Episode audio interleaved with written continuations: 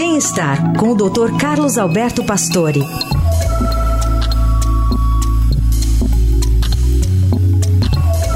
Oi, doutor Pastore, bom dia. Bom dia, Carol. Bom dia, Heisen. Bom dia. Bom dia, ouvintes. Doutora, vamos falar um pouquinho sobre a relação entre hábitos de vida e a longevidade. É, esse é um tema, nossa, é recorrente, mas é interessante que o importante trazer estudos que baseiam um pouco o que a gente vem comentando aqui há muito tempo. Esse estudo foi baseado em mais de 700 mil veteranos americanos que tinham entre 40 e 100 anos. Eles ficaram oito anos avaliados, vendo os hábitos de vida e quanto era a longevidade desses indivíduos. Claro que nesse período faleceram lá 30 mil pessoas.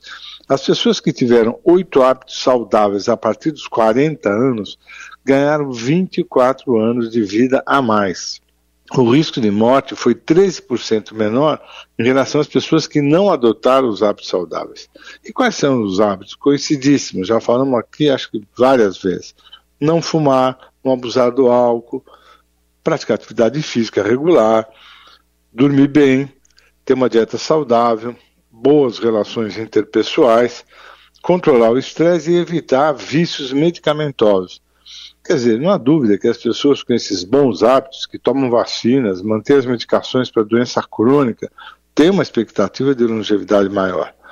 Uh, essa mudança ao redor dos 40, porque uh, isso é importante, porque nessa idade os hábitos já estão assim consolidados. Então a mudança se você não fizer mudanças, os efeitos colaterais começam a chegar. Então, a, a, o número 40 realmente é importante, porque se você fizer essa mudança a partir dos 40, você vai evitar os efeitos colaterais do cigarro, quer dizer, pouquíssimos serão. Então, é importante você mudar para melhor, acho que sempre é bom, né? Você mudar hábito por qualquer idade, eu acho que é importante.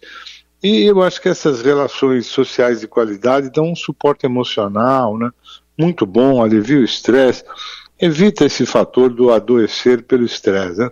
Então eu acho que todo dia pensar em hábito de vida é interessante porque você ganha anos de vida com saúde. Né? Se essa mudança não tiver ocorrido aos 40, para quem já tem mais de 40, tá lá com mais de 50 ou até mais que isso, é, dá para começar ainda? Como começar? Não, é assim, quer dizer, sempre dá para começar, não há a menor dúvida. Claro que proporcionalmente os ganhos dos anos de vida vão ser diferentes. Então, você parar de fumar, realmente tomar cuidado com comida e bebida, né, conseguir fazer atividade física regular, tudo isso é possível em qualquer idade, né? Então eu acho que vale a pena a qualquer momento fazer uma mudança, porque eu acho que o ganho é muito grande, até não só para viver muito, mas viver com qualidade. Né? Você também viver muito sem qualidade, eu acho que não é uma coisa gostosa. Né? Total. São aqueles pequenos tijolos, né, que você vai colocando, mas no final eles constroem uma grande parede, né, doutor? Ah, não há dúvida. Você ganha, você viu o número de anos, né? Sim. Praticamente você ganha 24 anos a mais de vida, é coisa muita, muita são duas décadas. Né?